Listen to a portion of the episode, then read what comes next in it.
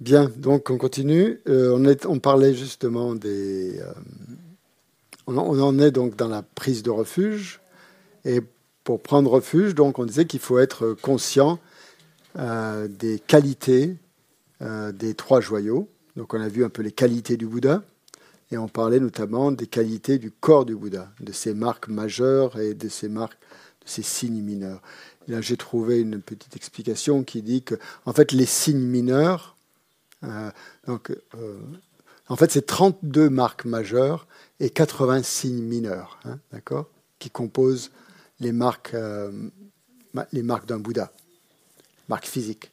32 marques majeures et 80 signes mineurs. donc, les signes mineurs, hein, c'est-à-dire les 80 signes mineurs, symbolisent toutes les réalisations intérieures du Bouddha. Tandis que les marques majeures, ça montre donc ses qualités. Hein, la perfection de ses qualités. Bon, qualité, réalisation, vous allez me dire, hein, ça revient un petit peu au même.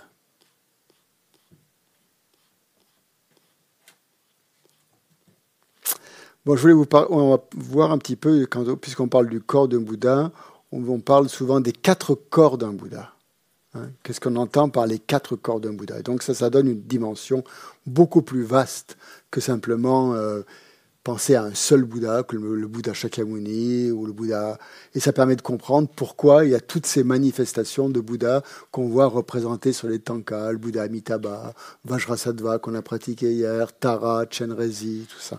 Pourquoi tout ça? Qu'est-ce que ça, qu'est-ce que ça signifie, autrement dit, hein, dans notre, pour notre pratique?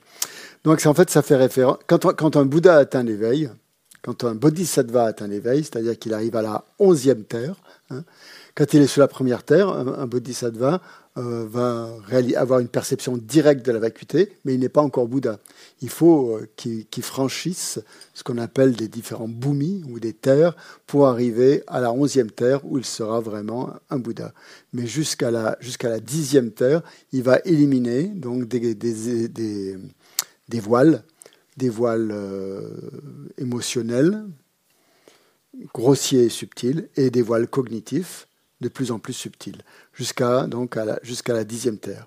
Et arrivé à au terme de la dixième terre, il sera Bouddha. Hein. Donc quand un bodhisattva devient Bouddha, donc à ce moment-là, c'est un véritable, bien sûr, un refuge, hein, un refuge parfait. C'est le joyau du, joyau du Bouddha, il le joyau du Bouddha. Et à ce moment-là, on peut, il, a automatiquement, on parle de quatre corps hein, qui sont euh, spontanés, en fait qui apparaissent. Il n'y a pas l'un qui arrive avant l'autre. Dès qu'on réalise l'éveil, on a les quatre corps de Bouddha. Hein? Donc, euh, le premier, bon, je dis premier parce que, bon, pour les, cet ordre, mais le, le, ce qu'on appelle le corps, je vous donnerai le terme sanskrit parce que parfois les traductions varient, hein, donc c'est bien parfois de se référer au terme sanskrit on appelle absolu. J'appelle ça le corps absolu. Hein. Pour parler du Dharmakaya, j'appelle ça le corps absolu. Parce qu'en fait, les corps, on peut les diviser en plusieurs, on peut les, répartir ou les diviser en plusieurs. Soit on parle de, deux corps. À ce moment-là, si on, si on, parle de deux corps, il y aura le corps euh, absolu et le corps formel, le corps de forme. Hein. Ça, c'est une division en deux. C'est la division la plus simple corps de sagesse, si vous voulez, ou corps absolu, qui est en fait l'esprit du Bouddha, et corps formel, c'est-à-dire ses manifestations. Après, donc, c'est ce corps absolu, on peut encore le diviser en deux. Hein. Donc, si on, divise le corps absolu, le corps de sagesse en deux, on va appeler, on va appeler le corps absolu de nature et le corps absolu de sagesse. Donc, le corps absolu de nature, en fait, euh, en fait, ça fait référence à la nature, à la pureté euh, de l'esprit d'un Bouddha. C'est-à-dire que cette pureté de l'esprit d'un Bouddha, ça fait référence à deux choses, à, la pureté naturelle de l'esprit d'un Bouddha, qui est, aussi notre esprit, hein, notre, esprit est naturellement pur, mais il y a aussi la pureté qui est, euh, qui est le résultat du fait d'avoir éliminé toutes les perturbations mentales. Hein. Lorsque toutes les perturbations mentales ont été éliminées, tous les voiles qu'on dit adventistes, c'est-à-dire passagers, qui sont là pour un instant, sont éliminés. Donc à ce moment-là se révèle cette, pureté naturelle. Hmm? Donc c'est ça. En fait, le, corps absolu de nature, c'est l'expression de la, nature pure d'un Bouddha. C'est le terme, en fait. Il est arrivé au terme de sa voie, il est devenu Bouddha, et il, il, a, il a accès donc à cette nature complètement pure. Et si on parle du, corps absolu de sagesse, ça fait référence donc à la conscience d'un Bouddha, à la, sagesse d'un Bouddha qui perçoit les phénomènes. Il perçoit les phénomènes, on dit, euh, il perçoit les deux niveaux des phénomènes. Il perçoit la multiplicité des phénomènes, tous les phénomènes, quels qu'ils soient. On parle de son omniscience. Hein. et il perçoit en même temps aussi de la vacuité de tous les phénomènes. C'est-à-dire qu'il perçoit la multiplicité des phénomènes et il perçoit leur vacuité. Pour percevoir la, vacuité, on ne perçoit pas la vacuité. La vacuité n'est pas quelque chose, n'est pas une chose en soi. La vacuité, c'est par rapport à chaque phénomène. On peut percevoir la vacuité de la montre, la vacuité de l'ordinateur, la vacuité du livre, la vacuité de tout ce que vous voulez. La vacuité, c'est toujours rattaché à un objet. Donc, en même temps qu'il perçoit la multiplicité des objets de connaissance, il perçoit leur vacuité. Hein, hein? C'est les deux vérités. C'est ce qu'on appelle les deux vérités. La vérité conventionnelle et la vérité ultime. Exactement. Hein? Et donc, euh, donc, ça, c'est donc l'aspect du, du Dharmakaya qui fait référence donc à la, sagesse d'un Bouddha qui perçoit directement. C'est-à-dire, il n'a pas besoin de. Il, le perçoit tout le temps. Hein. C'est direct. Il perçoit la, vérité ultime de tous les phénomènes, c'est-à-dire leur, leur, leur vacuité mais il perçoit en même temps aussi toutes les vérités conventionnelles.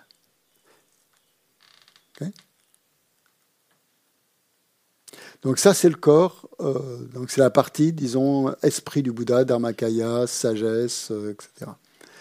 Euh, l'autre aspect, c'est l'aspect formel, ce qu'on appelle le Rupakaya, R-O-U. Kaya veut dire corps, hein. mais pas au corps au sens physique, hein. c'est plutôt un plan de conscience, hein. un plan, on pourrait dire un, niveau de conscience. Euh, donc kaya veut dire corps. Et donc là, avant, donc on a vu dharmakaya, donc c'est le corps absolu. Et donc maintenant, on voit le corps formel, c'est-à-dire le rupakaya. R-O-U-P-A, plus loin, kaya. Ou en un seul mot, si vous voulez. Et ce rupakaya est divisible en deux aussi. Donc il a deux, deux aspects il y a un aspect. Euh, pourquoi, pourquoi il, est, il est deux? Parce qu'en fait, ça, c'est la manifestation. C'est comme ça que le Bouddha apparaît aux êtres. Mais comme il y a deux catégories d'êtres, il y a des êtres ordinaires et des êtres un peu spéciaux qui ont réalisé la vacuité. Et pour, ces êtres-là, le Bouddha a besoin d'apparaître sous une forme spéciale. Hein S'il apparaissait de la même manière à tous les êtres, il y aurait beaucoup d'êtres qui ne pourraient pas le percevoir parce que leur esprit n'est pas suffisamment subtil, pas suffisamment ouvert. Donc il faut que le Bouddha apparaisse de deux manières différentes. Il va apparaître pour les uns, pour les êtres ordinaires, il va apparaître sous la forme de ce qu'on appelle un nirmanakaya, nirmana, N-I-R-M-A-N-A, plus loin kaya, c'est-à-dire un corps d'apparition, on va dire, un corps, un corps d'apparition, ou un corps de manifestation, ou encore euh, ça, ça veut dire nirmanak. Ça, c'est pour, c'est la manifestation d'un corps ordinaire. Et pour, les êtres qui ont réalisé la vacuité, pour les Aryas, un Bouddha va se manifester sous la forme du Sambhogakaya. S-A-M, S-A-M, B-H-O-G-A. S-A-M-B-H-O-G-A, Sambhoga Kaya. Un corps de jouissance, ça veut dire ou d'expérience, de jouissance complète ou d'expérience complète. En fait, c'est un corps de forme aussi qui a des caractéristiques bien précises et qui n'est perceptible que par des êtres qui ont réalisé la vacuité. Donc, par exemple, les, déités là qu'on voit représentées sur des tankas, euh, est-ce que ce sont des Nirmanakaya ou est-ce que ce sont des Sambhogakaya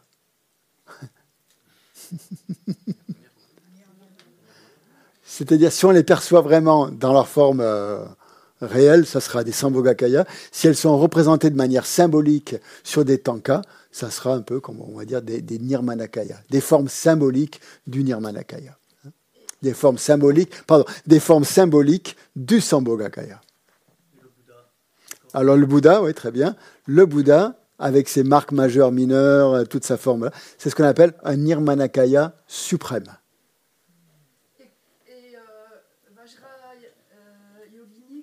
c'est les, les autres, toutes les déités donc sont des formes Sambhogakaya qui sont apparues à des êtres réalisés hein, sous cette forme-là, sous différentes formes. Après, elles sont représentées de manière symbolique euh, sur des tankas avec des, certains critères euh, picturaux pour représenter leur qualité et, leurs activités. Et donc après, bon, ben, c'est des, formes plus symbolique. Mais le, Bouddha lui-même, donc sous sa forme parfaite avec les 32 marques euh, majeures et les signes mineurs, c'est un Sambhogakaya, c'est un Nirmanakaya suprême. Ça veut dire que des gens ont pu le percevoir de cette manière-là. Ceux qui avaient le karma pour le percevoir l'ont vu de cette manière. Mais euh, pour un être ordinaire, nous, enfin pour moi en tout cas par exemple, qui n'était pas présent à cette époque-là lorsque le Bouddha est apparu, je parle du Bouddha Shakyamuni, hein, sous l'arbre de la Bodhi, euh. Donc là, on, en a, on a ces, représentations qui sont symboliques, quoi, disons, pour, qui ne sont pas directes. Nous, on voit le corps de forme. Mais le corps de forme, il se divise en deux, comme je dis. Le Rupakaya se divise en deux, en, en Sambhogakaya et en Nirmanakaya. Donc nous, on peut avoir des perceptions des Nirmanakaya. Un Bouddha peut se manifester sous n'importe quelle forme que ce soit. Il peut prendre l'aspect d'un être ordinaire.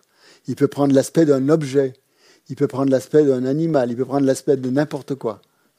Ça, ça sera une, manifestation d'un Bouddha. Ça ne va pas nous apparaître comme un Bouddha, ça va peut-être nous apparaître comme un être ordinaire. Mais, mais ça ne sera pas un être ordinaire, ça sera un Bouddha. Peut-être ici, en ce moment, il y a un Bouddha parmi nous. Où est-il? Où est-elle? On ne sait pas. Hein. C'est une manifestation. Vous ne voulez pas prendre le micro avant de parler? C'est pas possible. non, non, non. Il faut que les gens sur Zoom entendent. Non, ils ne peuvent pas vous entendre sur Zoom. Ils ne vous entendent pas sur Zoom si vous n'avez pas de micro. On m'entend pas? Non.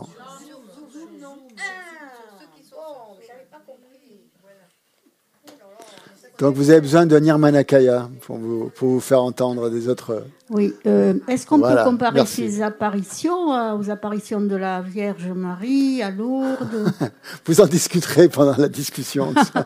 J'en sais rien. Ah ouais, d'accord. Sûrement. Pourquoi non, pas mais en tout cas, c'est trop compliqué tous ces caillards. C'est parce qu'en fait, l'esprit d'un Bouddha, pour pouvoir, par compassion, c'est pas que c'est pas compliqué un Bouddha atteint l'éveil. S'il a atteint l'éveil, c'est par compassion. Hein. c'est la définition même d'un Bouddha.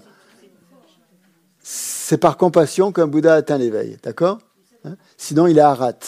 Il reste arat. Il est libéré du samsara. Mais par compassion pour les êtres, il atteint l'éveil. Et quand il a atteint l'éveil, il va pas s'arrêter là dans son, beau dharmakaya, à jouir de tout, de son esprit et tout ça. Il va se manifester automatiquement pour les êtres à l'instant même. On dit que c'est comme, euh, quand vous, c'est comme un, corps qui se réfléchit dans un miroir. Hein. ça apparaît automatiquement. Dès qu'un Bouddha réalise l'éveil, il apparaît pour les êtres. Mais comme il y a, quand il y a des êtres euh, totalement différents, il faut qu'il apparaisse en fonction des différents êtres. Et c'est ça les Nirmanakaya. Donc pour les êtres ordinaires, il apparaît sous la forme d'un Nirmanakaya. Pour les, les, pour les, les comment, les, les, Aryas, il apparaît sous la forme d'un corps de jouissance complète qui, est, euh, qui possède, on dit, cinq caractéristiques. On va, on va rentrer là-dedans, c'est un petit peu technique, mais tant pis. Comme ça, ça vous aidera à comprendre. Donc, euh, cinq caractéristiques d'un Sambhogakaya, c'est-à-dire d'un corps de jouissance parfaite, que nous ne percevons pas nous mais que les êtres, que les Aryas perçoivent.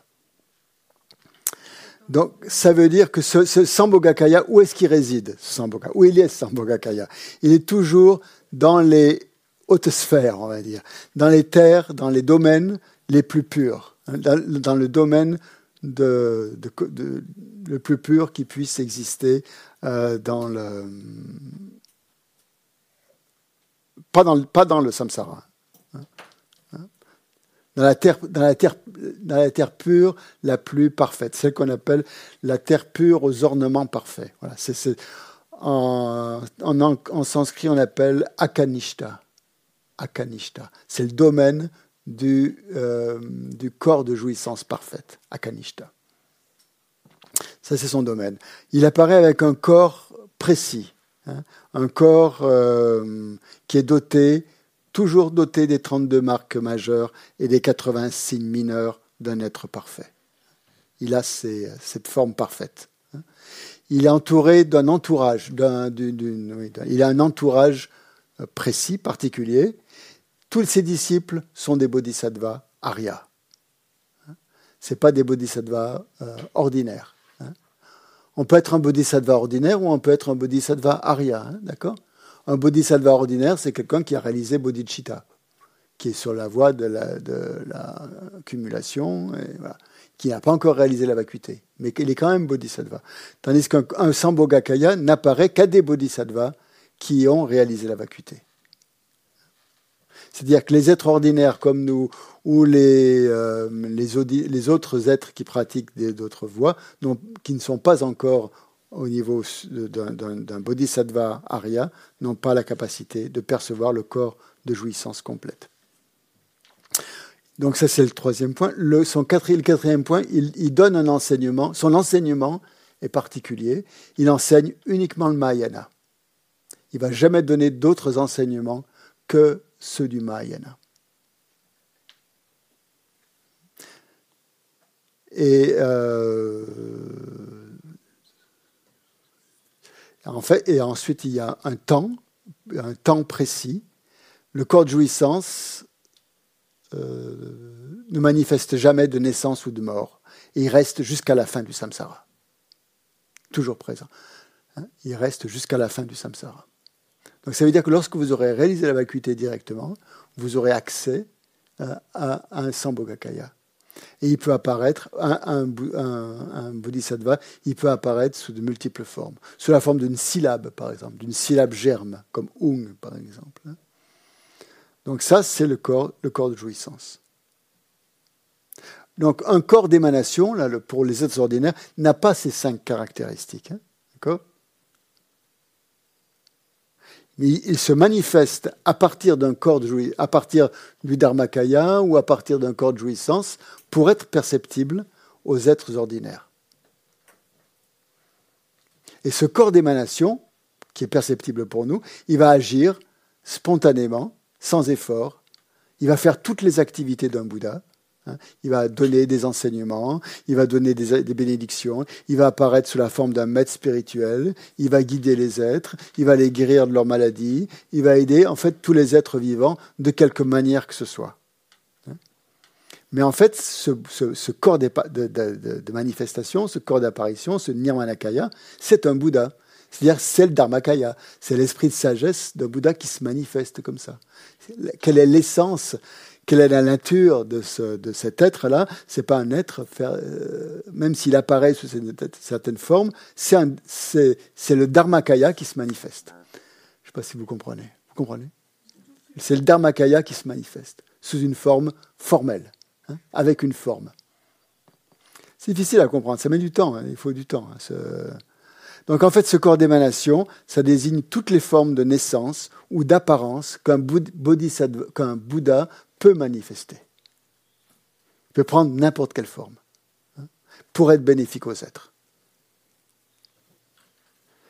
Il peut, si les êtres ont besoin d'un bateau, si des êtres ont besoin d'un bateau pour, euh, pour aller d'un pays à un autre, il va se manifester sous la forme d'un bateau.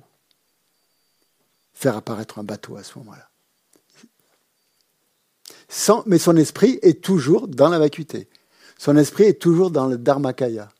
Il ne quitte jamais la, la dimension absolue du, du Dharmakaya.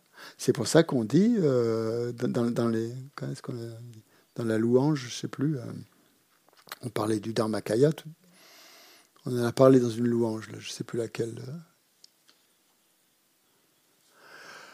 Euh, si on prend la prière qu'on lit, justement, la prière d'éloge au Bouddha Shakyamuni, qu'on lit au début des enseignements, hein, c'est tout ça, c'est dit. Hein corps, si on prend la deuxième, deuxième strophe, corps parfaitement pur, page 100, page 75. Corps parfaitement pur, forme éminemment noble, océan de sagesse, vous êtes pareil à une montagne d'or et votre renommée illumine les trois mondes. À vous, Sauveur suprême, je rends hommage. Vous êtes orné des marques excellentes. Hein, c'est ça, les marques majeures. Votre visage est semblable à une lune immaculée, votre teint pareil alors. Euh, votre sagesse est incomparable. Hein. Donc, sauveur à la grande compassion. Tout, ça, c'est les qualités en fait qu'on qu'on énumère, les qualités donc d'un Bouddha pour pouvoir euh, euh, générer le, le refuge. Le Dharmakaya, c'est dans la requête de tourner la route de la loi. Euh, c'est quand on fait la requête de, de tourner la roue de la loi. Oui. Qui dit bah, eh ben, bah, bah, Ouais, vas-y, tu veux bien nous la lire, s'il te plaît? Avec le micro Quand on fait la requête de tourner la roue de la loi, exactement. Maître pur, parfait et saint, des nuages de compassion qui se forment dans l'espace de votre sagesse du Dharmakaya, veuillez répandre une pluie d'enseignements vastes et profonds, conformes exactement aux besoins de vos disciples. C'est ça.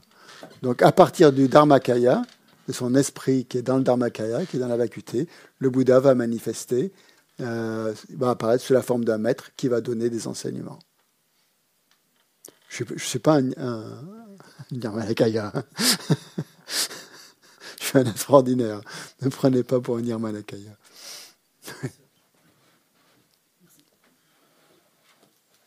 un Bouddha qui se manifeste, par exemple, sous la forme d'un bateau, est-ce que, est, que, ça se classe dans les, dans les corps? C'est la manifestation du. Ouais, c'est un Nirmanakaya. C'est un Nirmanakaya. Ouais, c'est un Nirmanakaya. Ouais. Donc c'est pas un Nirmanakaya suprême, mais c'est un Nirmanakaya. Ça veut dire que là où il se manifeste, par exemple, en tant que bateau, hmm. il y a nécessairement les trois corps. Il y a le Dharmakaya, il y a le Sambhogakaya potentiellement est là. Si tu étais un Arya Bodhisattva à ce moment-là, hmm. tu pourrais percevoir le corps de jouissance. Comme un Sangha qui voit Maitreya en le Exactement, exactement. Ouais. C'est ça. Tu percevrais pas le Dharmakaya parce que le Dharmakaya est imperceptible. Hein. c'est l'esprit.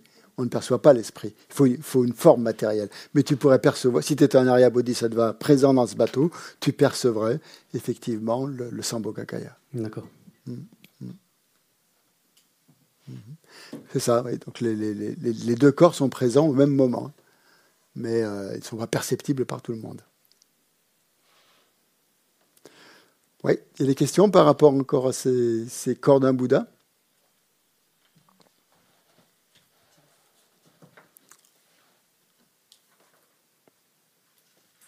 Excuse-moi, Si vous ne comprenez pas tout, ne vous inquiétez pas. Hein, ça, ça met du temps hein, à comprendre ça.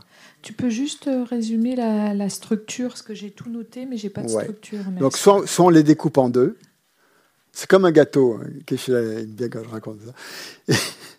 Vous prenez un gâteau, vous pouvez le couper en deux, vous le coupez en quatre. Si vous le coupez en deux, vous avez d'une part le côté formel et d'autre part le côté esprit, si vous voulez. Hein. L'esprit peut se diviser en deux. Ça, c'est arbitraire. Hein. C'est juste à des fins pédagogiques pour expliquer ce que c'est. L'esprit peut se diviser en deux l'aspect formel peut se diviser aussi en deux. Si on, divise l'esprit en deux, on a le corps euh, absolu, donc le corps de nature et le corps de sagesse. Le corps de nature, donc c'est la nature d'un Bouddha, et le corps de sagesse, c'est la vacuité de l'esprit d'un Bouddha. Hein. C'est-à-dire son, esprit. Si on, divise le corps formel en deux, on a le, le, le, le, le nirmanakaya, le corps d'apparition pour les êtres ordinaires, et le corps d'apparition pour les, êtres sublimes, pour les arias, qu'on appelle le Sambhogakaya. Après, c'est qu'une histoire de perception. Hein. Parce que si le Bouddha restait dans le Dharmakaya, il ne serait pas utile aux êtres. Il serait uniquement bénéfique à lui-même, vous comprenez? Qui est-ce qui peut percevoir le Dharmakaya? Qui perçoit le Dharmakaya? Un autre Bouddha. Il n'y a qu'un autre Bouddha qui peut le percevoir. Mais pas un être même un bodhisattva de la dixième terre ne perçoit pas le Dharmakaya. Alors il y a une question, je vais encore vous compliquer l'histoire, qui se pose, là je ne donne pas de réponse. C'est quand on devient Bouddha, est-ce que tous les êtres, tous les êtres qui deviennent Bouddha, est-ce qu'ils se fondent tous dans le même Dharmakaya ou est-ce que chacun garde son esprit, qui est le Dharmakaya? Je sais pas. Il y, a, les deux, euh, il y a les deux, théories apparemment, et euh, bon, on peut accepter l'une ou l'autre. Qu'il n'y a qu'un seul Dharmakaya, que c'est le même Dharmakaya pour tous les Bouddhas, avec son propre, et, ouais, et, ou l'autre, c'est que chacun garde son propre continuum mental. Moi, je suis plutôt de l'avis, mais je ne sais pas, hein, c'est mon avis personnel, je ne veux pas l'imposer à qui que ce soit, mais que, chacun, que chaque Bouddha garde son propre continuum mental. Et qu'il est. Euh, hein? Est-ce qu'on peut parler de ce genre d'unité au sein de la vacuité? Vas-y, vas-y, prends le micro. Est-ce qu'on peut parler de ce genre d'unité, d'une unité de continuum mental euh, dans le contexte de la vacuité? Est-ce que ça a un sens bah, Ça serait la, nature, la nature de ce continuum mental, c'est la vacuité. Oui. Donc ça, tout, tout se ramène à la vacuité. Oui, ah oui d'accord. Il n'y a pas de 1 dans la vacuité. Oui, il n'y a pas de 1 dans la vacuité. 1. De 1. Ni de 2, donc. Mais il y a la vacuité du 2. Il y a la vacuité du 1 et la vacuité du 2. Du coup, il n'y a pas de différence entre 1 et 2 Conventionnellement, si. Si je te donne 1 euro ou si je t'en donne 2, euh... si tu me donnes une gifle ou deux, euh, ça ne sera pas pareil. Les deux corps, tu as dit qu'il y avait deux corps esprit de conscience. Euh, oui. Il y a deux.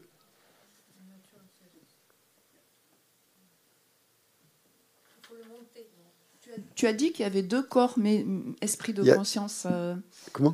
Tu as dit qu'il y avait deux corps, euh, plan de conscience Il y a deux plans de conscience au niveau de l'esprit et deux plans du corps. Oui. Et les deux plans de, de l'esprit, c'est le Dharmakaya et Le Svabhavikakaya. Oh là C'est pour ça que je ne vous l'ai pas dit, je me suis dit, voilà. D'accord. C'est tombé. Svabhavikakaya. Et quand vous parlez de corps formel, c'est le corps de chair et d'os Ça va être dur, hein de... Peut-être. Ne vous énervez pas, ne vous énervez pas. Est-ce que ce corps formel, c'est en chair et en os Lequel? Le, corps formel. Le, corps, lequel? Il a deux corps formels. Oh non.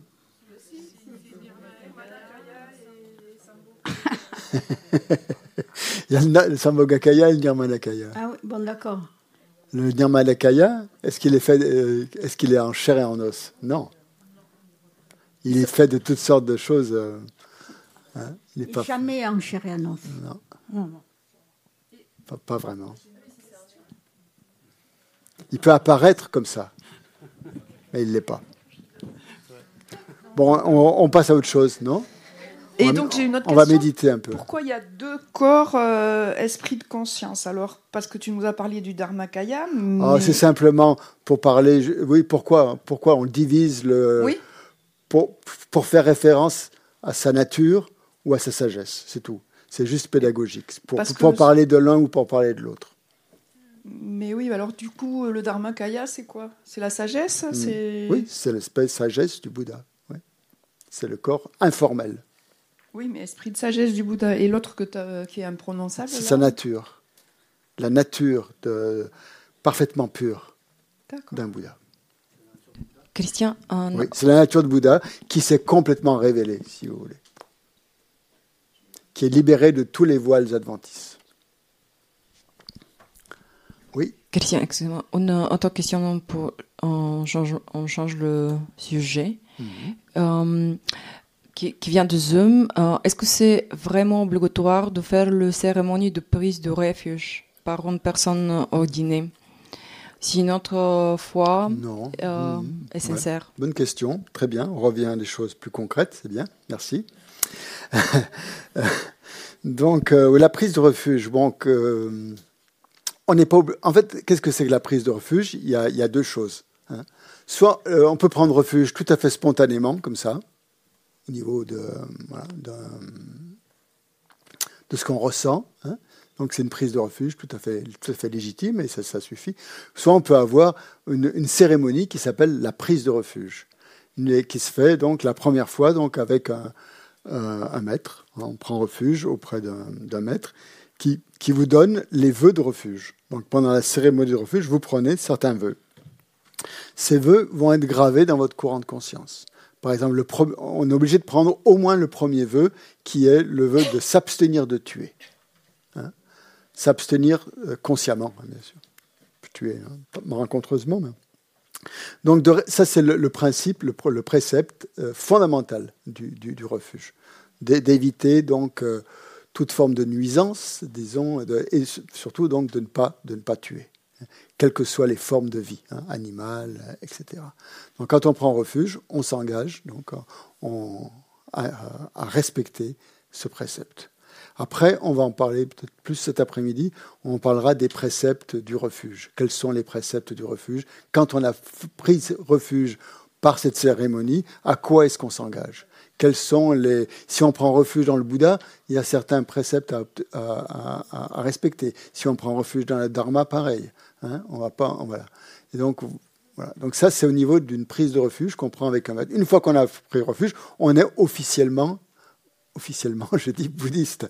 Après, c'est un long parcours vraiment d'être vraiment bouddhiste. Hein. C'est difficile, mais au moins vous êtes entré, donc euh, vous faites partie de, de ce qu'on appelle les êtres intérieurs. Hein. Le, être bouddhiste, bouddhiste, c'est un terme qu'on a, c'est nous qu'on on l'utilise en, Occident comme ça, mais les Tibétains ils se disent pas bouddhistes. le terme qu'ils utilisent pour eux, pour, pour, pour définir en fait ce qu'ils sont, c'est Nangpa. Nang veut dire intérieur, pa veut dire un être, quelqu'un, quelqu'un, quelqu'un de l'intérieur. C'est ça un bouddhiste. C'est-à-dire que on devient euh, officiellement quelqu'un qui qui ne va pas toujours mettre la cause des problèmes à l'extérieur, qui va essayer de regarder, se tourner plus vers l'intérieur, qui est la définition même du refuge. À partir du moment où on prend refuge, on prend refuge dans son être intérieur. Et donc, pour ses qualités aussi bien que pour ses, que pour ses défauts, pour ce qui nous arrive, on ne va pas les projeter sur l'extérieur, mais essayer de voir euh, euh, en quoi ils sont euh, en nous, en quoi nous sommes responsables. Donc c'est ça. Ça a deux sens, le, sens intérieur. Ça a le sens donc de ça, justement, de cette démarche d'aller vers l'intérieur, mais ça a aussi le fait de, faire partie d'un cercle, en quelque sorte. D'être à l'intérieur d'un cercle, d'une confrérie, d'une communauté, appelez-le comme vous voulez, de bouddhistes, voilà, d'être à l'intérieur. Et les gens qui ne sont pas bouddhistes, on les appelle ceux de l'extérieur, dans, le jargon, dans, la, terminologie tibétaine, ceux qui sont à l'extérieur, qui ne sont pas bouddhistes. Donc parfois, on trouve le terme à l'extérieur pour parler des non-bouddhistes, de tous ceux qui, sont pas, qui appartiennent à d'autres traditions. Et j'utilise le terme intérieur pour parler de ceux qui font partie de cette... Euh, qui sont devenus bouddhistes, qui ont pris les vœux, qui ont pris les vœux de refuge. Mais comme je vous dis, donc... Euh, on n'est pas obligé de. Après, bien sûr, c'est un engagement personnel. Si on sent qu'on a envie de devenir, de, devenir bouddhiste, qu'on a envie de devenir, euh, d'avancer sur cette voie, eh ben, c'est bien de prendre refuge parce que ce refuge va être la base pour pouvoir adopter euh, d'autres types de vœux après. Par exemple, les vœux de bodhisattva qui vont venir se greffer sur les vœux de refuge. Après, on pourra peut-être avoir peut les vœux des tantras qui vont venir se greffer sur les vœux de bodhisattva. Donc ça va donner une structure, en quelque sorte, ça va donner une base. Après, ça dépend des gens. Il y a des gens qui ne veulent pas appartenir à quelque groupe que ce soit et qui ne vont pas se, rentrer dans une espèce de moule comme ça, qui ne veulent pas. Mais ils peuvent très bien avoir dans l'esprit le refuge et prendre refuge tous les matins. En, euh, Mais après, bon, maître, les maîtres disent, je ne sais pas, que ça n'a pas le même impact. Quand on a pris, pris refuge euh, au niveau d'une cérémonie avec un maître et qu'on a pris un engagement, qu'on a pris une promesse, qu'on a les vœux, le vœu de refuge, au moins le premier de ne pas tuer dans son continuum mental, ça a une, empreinte, ça met une empreinte beaucoup plus forte que si on n'a pas fait euh, ça, cette promesse. Hein. Quand, on prend un vœu, c'est euh, un, engagement, c'est une promesse. Et donc ça, ça reste, ça imprègne notre continuum mental, notre courant de conscience. Et on dit que quelqu'un qui a le vœu de ne pas tuer, finalement, même s'il dort, en fait, même quand il dort la nuit, euh, son esprit continue, il est encore imprégné de ce vœu de ne pas tuer. Et donc, ça grandit encore en lui, ça, encore accumule un peu de mérite. Alors que quelqu'un qui n'a pas ça, bon, ben voilà, quand il ne tue pas, il ne tue pas, c'est très bien, et mais après, il n'y a pas ce vœu qui est vivant en fait dans son courant de conscience. Voilà. Je ne fais pas de la, publicité pour, pour, prendre refuge. Hein. C'est pas ça, mais juste voilà ce qui est dit par rapport à, par rapport à la, prise de vœux. Hein. Donc, euh, peut-être je vous en parlerai. Euh, donc, un des bienfaits, ben, je peux peut-être en parler un petit peu, puisque ça, c'est assez concret, justement, et qu'on en parle. Donc, un des bienfaits de la prise de refuge au niveau de la euh, cérémonie, donc, c'est qu'on devient donc un être de l'intérieur. Hein. On va créer les causes, donc la responsabilité est entre nos mains. Hein. Ça veut dire quoi, un être de l'intérieur? Ça veut dire, je suis capable maintenant de prendre les choses en main. J'attends pas que les choses m'arrivent de l'extérieur. Hein je mets l'accent sur l'intérieur et non plus sur l'extérieur.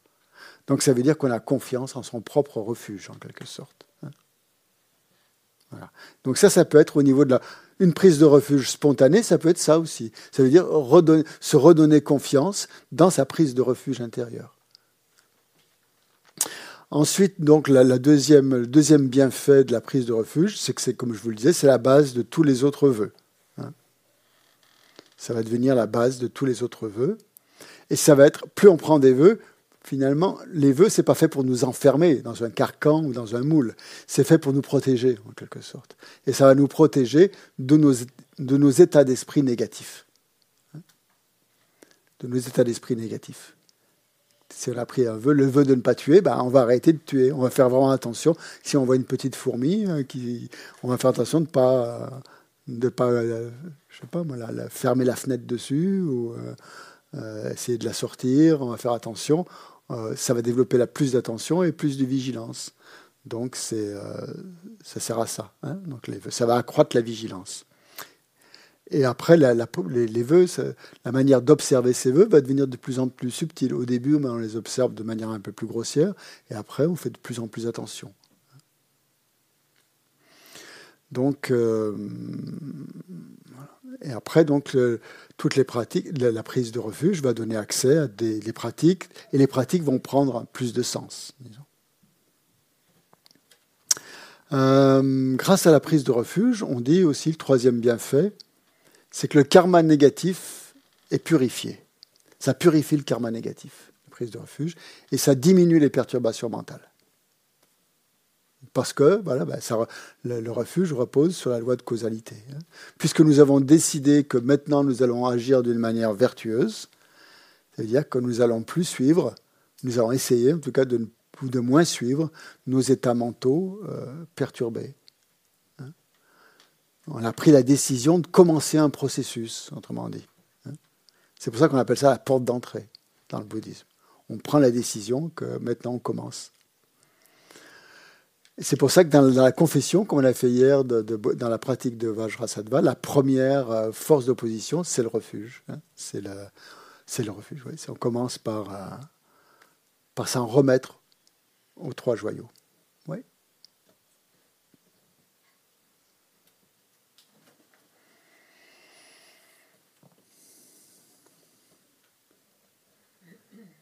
Est-ce que chaque fois qu'on on prend refuge, par exemple, si on, bah, quand on le fait tous les jours après, mm.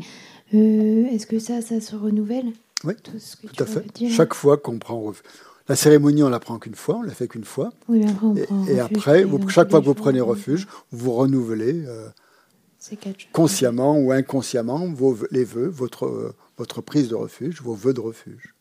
Et donc, en même temps, chaque fois, ce que tu es en train de dire, que ça après, on n'est pas obligé de le faire devant un maître. On le fait devant son hôtel, devant une statue de Bouddha, devant ce que vous voulez. Et, euh, on peut même le faire en visualisant le Bouddha. Et donc, pareil, chaque fois qu'on va le faire, ça va diminuer les perturbations mentales, etc. Ouais. Ça, ça, ouais, c'est ça. Chaque fois que vous êtes euh, confronté à des perturbations mentales, si vous prenez refuge, ça vous montre votre voie, la voie que vous avez choisi de, de suivre. Et donc, vous avez choisi de suivre la voie qui n'est pas celle des perturbations mentales. Oui, ça, Donc, ça, c'est en ça que ça, comme ça que ça fonctionne, effectivement. Euh, mon quatrième bienfait de la prise de refuge, une question. on accumule un plus grand. Oui, pardon. Pardon, Christian, bonjour. Bonjour. Euh, sur Zoom, j'ai une question au sujet de la prise de refuge. Je voulais savoir s'il y avait un, un, moment approprié. Oui, il y a des moments euh, appropriés. On le fait en général. Geshe-Loden, ici à l'Institut, donne le refuge lors des, jours spéciaux du Bouddha. il y a quatre jours spéciaux du Bouddha. Parfois, au moins disons, il le donne à ces, à ces dates-là, parce que ce sont des dates où on dit que tous les effets des actions positives sont multipliés par 100 millions ou 100 milliards, je ne sais plus, un grand nombre en tout cas. Donc c'est des jours, des jours particulièrement favorables. Le jour, par exemple, de la naissance, de l'éveil et de la, du parinirvana du Bouddha, par exemple, c'est un jour, ce qu'on appelle Sakadawa. C'est un, un, jour très favorable pour prendre, le, pour prendre refuge, par exemple il vaut mieux donc le, voilà prendre en général donc à, l'institut donc euh, on a un calendrier ici et il y a des jours euh, où sont qui sont destinés à la prise de refuge.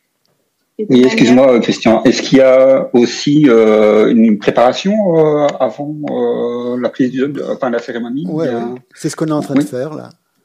Ah. ok. Après, vous mettez une belle chemise blanche. non, je plaisante. Euh, vous venez avec votre esprit le plus pur possible. Vous astiquez votre aura, comme disait un ami. Non, non, il n'y a pas vraiment de préparation. ça doit être un, engagement qui doit être mûrement réfléchi, en tout cas. Il ne faut surtout pas se précipiter. Question, s'il te plaît. Quand on a pris refuge, par exemple, euh, dans la lignée Kagyu, on a, est-ce qu'on a besoin de reprendre refuge dans la lignée Gelupa bah non. Vous êtes pas. Euh, non, vous, êtes, euh, vous avez pris refuge, vous avez pris refuge avec un maître cagueux, et voilà, bah, peu importe. ce maître avec qui vous, avez pris refuge reste et restera toujours votre, euh, votre maître de refuge. Et donc, vous, le reconnaissez comme étant votre maître de refuge. Mais après, vous pouvez avoir d'autres maîtres. Hein. Ça n'empêche pas. Ça n'empêche pas. Vous pouvez aussi pratiquer dans d'autres lignées. Bon, vous avez quand même, je dirais, une connexion particulière avec la lignée Kagyu, puisque vous avez pris refuge dans la lignée Kagyu, il y a, quand même une connexion particulière, un lien particulier avec cette lignée, et c'est très bien. Vous pouvez très bien donc garder ce lien et puis faire des, pratiques, suivre euh, découverte du bouddhisme avec moi ou avec euh, d'autres personnes. Faire il n'y a, aucun problème. Votre refuge, il est, euh, il est pas typiquement, intrinsèquement Kagyu. Quoi. Vous avez pris refuge dans le Bouddha Dharma Sangha et pas dans, forcément dans la, dans la lignée Kagyu.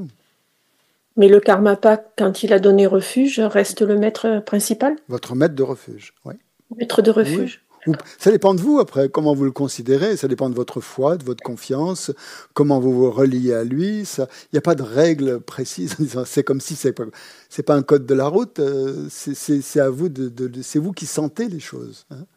Hein. si vous sentez une grande dévotion pour le karmapa, bah, formidable, c'est très bien. Vous avez pris refuge dans le karmapa. Rien ne vous empêche d'étudier le dharma euh, d'autres traditions. Mais après, ce qui se passe dans votre cœur, j'en sais rien, moi, je sais pas. C'est vous qui sentez. C'est quelque chose de vivant hein, aussi, le refuge. Il ne faut pas non plus le mettre, lui mettre des, euh, des camisoles, ou je sais pas. Laissez-le s'exprimer. Vous, avez vous avez pris refuge dans le karmapa, c'est que vous avez confiance dans le karmapa. Ben, formidable. Formidable. Ok, merci. Formidable. C'est ça le refuge, hein. c'est ressentir cette confiance que vous avez à ce moment-là. Mais je vous dis bien, prenez, prenez le temps avant de, prendre la décision de, prendre refuge. Parce que c'est bon, c'est un engagement quand même. Cet engagement qu'on prend à vie hein, et qui, qui, imprègne votre conscience, qui, qui fait que vous allez vous comporter différemment. Peut-être ça veut dire aussi vous allez vous comporter différemment avec certaines personnes, peut-être vous allez vous rapprocher de certaines personnes, vous allez vous éloigner d'autres, j'en sais rien, je ne sais pas comment ça peut s'exprimer après. C'est à vous, de, en fonction de votre karma, en fonction de vos tendances, en fonction de vos, euh, préférences aussi. C'est très, très personnel. Après, c'est une ligne directrice, c'est une direction en fait le refuge. Vous avez décidé de prendre une direction, de donner une direction à votre vie. Mais il euh, ne faut pas trop changer de direction, quoi, souvent. Euh, c'est une direction définitive, une direction certaine que vous prenez, qui est basée sur une certitude. Hein. Elle doit être fondée sur une certitude. Pour vous, c'est certain que maintenant, ok, vous adoptez les trois joyaux, Bouddha, Dharma, Sangha, comme votre refuge, et que vous faites confiance en ces trois objets, et que voilà, vous allez les respecter euh, comme il faut, quoi, comme il se doit. Je n'ai rien entendu.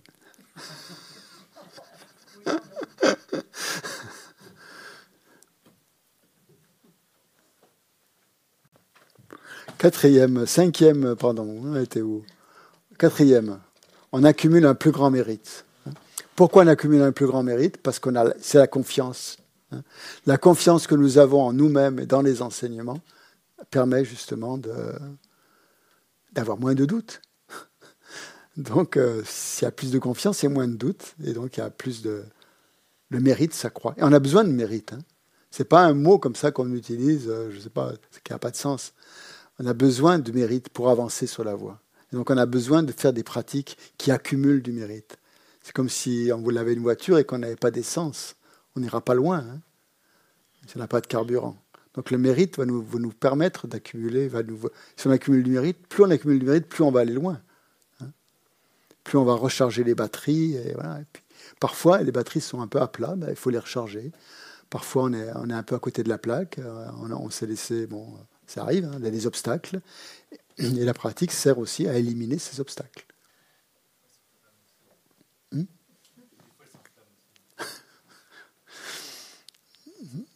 Euh, mais parfois, les obstacles peuvent apparaître favorables aussi. Euh, donc, euh, cinquième bienfait du refuge, de cette protection, on est protégé contre les influences négatives. Ça, c'est un des effets collatéraux du bouddhisme d'être euh, d'être protégé, puisqu'on on s'en remet à une direction euh, complètement sûre et complètement définitive et positive. Tout, tout le reste, ça va nous protéger de tout ce qui est négatif. Et même les obstacles. Hein. On va comprendre que ces obstacles ne viennent pas tout seuls, ils viennent de causes. Que ces causes, elles sont où? Elles sont dans notre esprit souvent. Hein. les causes qui nous empêchent d'avancer, qui nous empêchent de pratiquer ou euh, des obstacles apparemment. Ils sont dans notre esprit. Et donc on prend refuge dans cette compréhension. Si on prend refuge dans la compréhension que les obstacles sont dans notre esprit, qui ne sont pas à l'extérieur, eh bien il y a quelque chose qui se passe. Il y a une compréhension qui, qui, qui apparaît et qui donne de la, qui, est dans le sens de la vérité. Et c'est ça qui va nous protéger des influences. Les, influences négatives auront moins d'effet sur nous, hein, plus on a confiance dans le refuge. Et euh, surtout si, en plus on prend, si on est dans le Mayana, où on met beaucoup d'accent sur la compassion, hein, la compassion va être souvent le remède à tous les obstacles. Hein. ça va être la solution à, nos problèmes, souvent.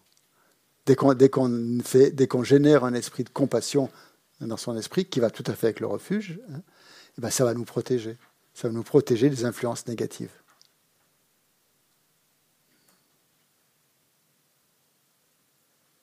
Donc le refuge va mettre l'accent, le refuge met l'accent sur l'esprit, hein, que tout est dans l'esprit. Hein.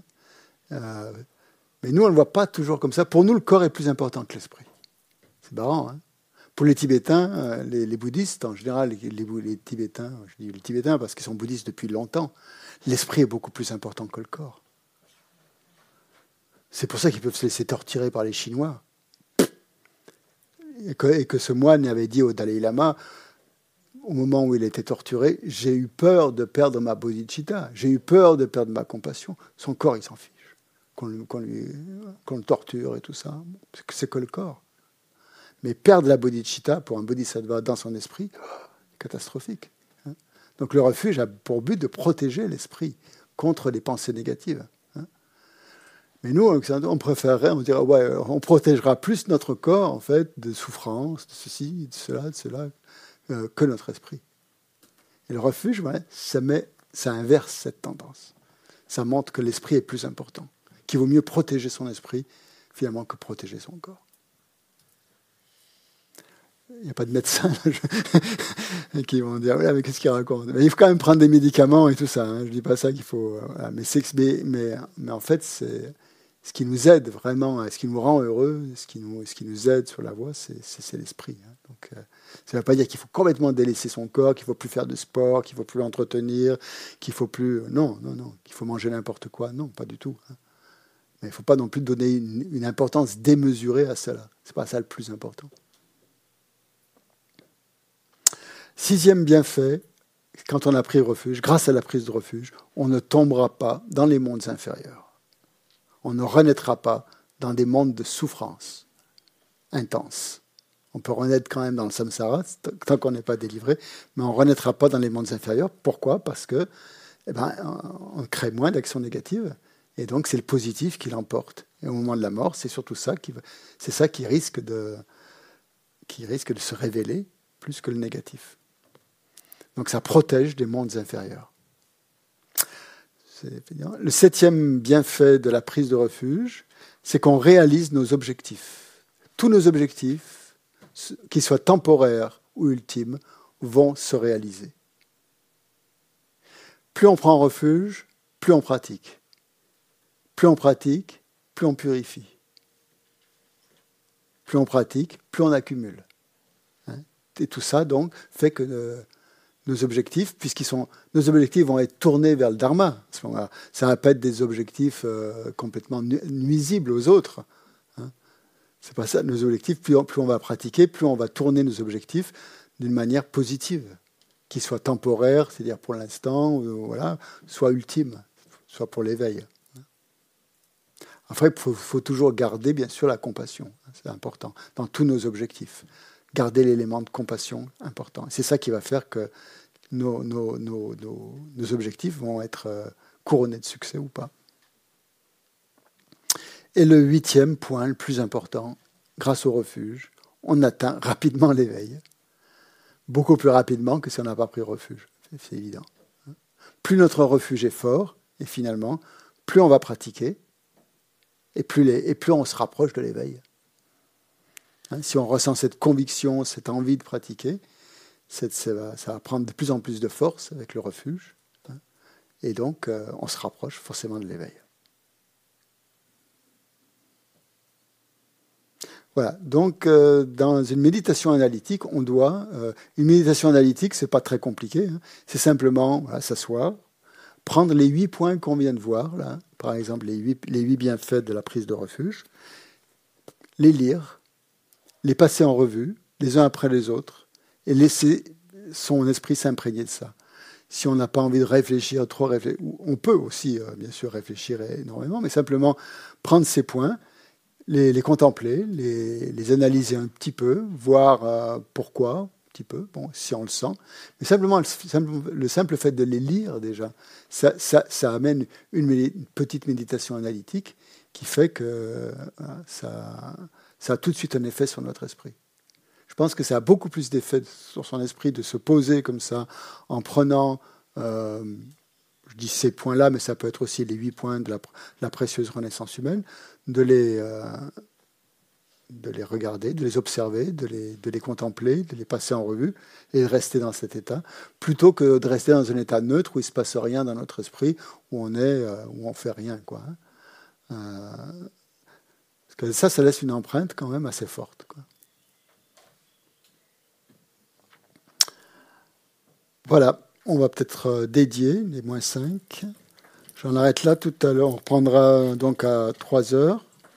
Donc pour les étudiants du DB, il y aura, des discussions tout à l'heure entre, entre vous, si vous le souhaitez. Hein, Ce n'est pas, rien d'obligatoire. Ça sera ici. ici. Euh, on, verra. Je, vous en parlerai un petit peu. On, termine par les dédicaces. Donc on va dédier. Donc euh, on se concentre. donc euh, on va essayer de. On a créé une action positive ensemble puisqu'on a on a réfléchi, on a analysé, on a médité un peu aussi sur, sur ces points. Donc on a créé une action positive, puisque l'objet était positif. L'action qu'on a menée aussi était positive. Donc cette, cette action l'a menée à sa conclusion et maintenant on va s'en réjouir, qui, assure donc que l'on va créer ainsi un karma positif, complet, qui, sera propulsif au moment de la mort et qui aura la force de nous projeter dans une existence favorable. On aurait pu faire des tas de choses aujourd'hui, aller se promener, aller se baigner, euh, je ne sais pas. Non, on a choisi d'apprendre ce que c'est que le refuge, essayer de développer ses qualités, de, les intérioriser. Donc c'est que c'est un effort qu'on a fait. Et cet effort, donc on le destine à l'éveil. Et on se réjouit vraiment d'avoir fait cet effort-là, qui nous a certainement coûté quelque chose. à, différents niveaux, peut-être des sacrifices même.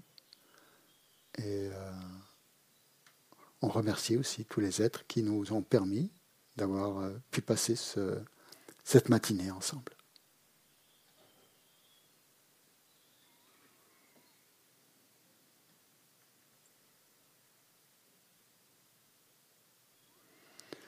Donc on se retrouve pour la suite de l'enseignement à 15 heures.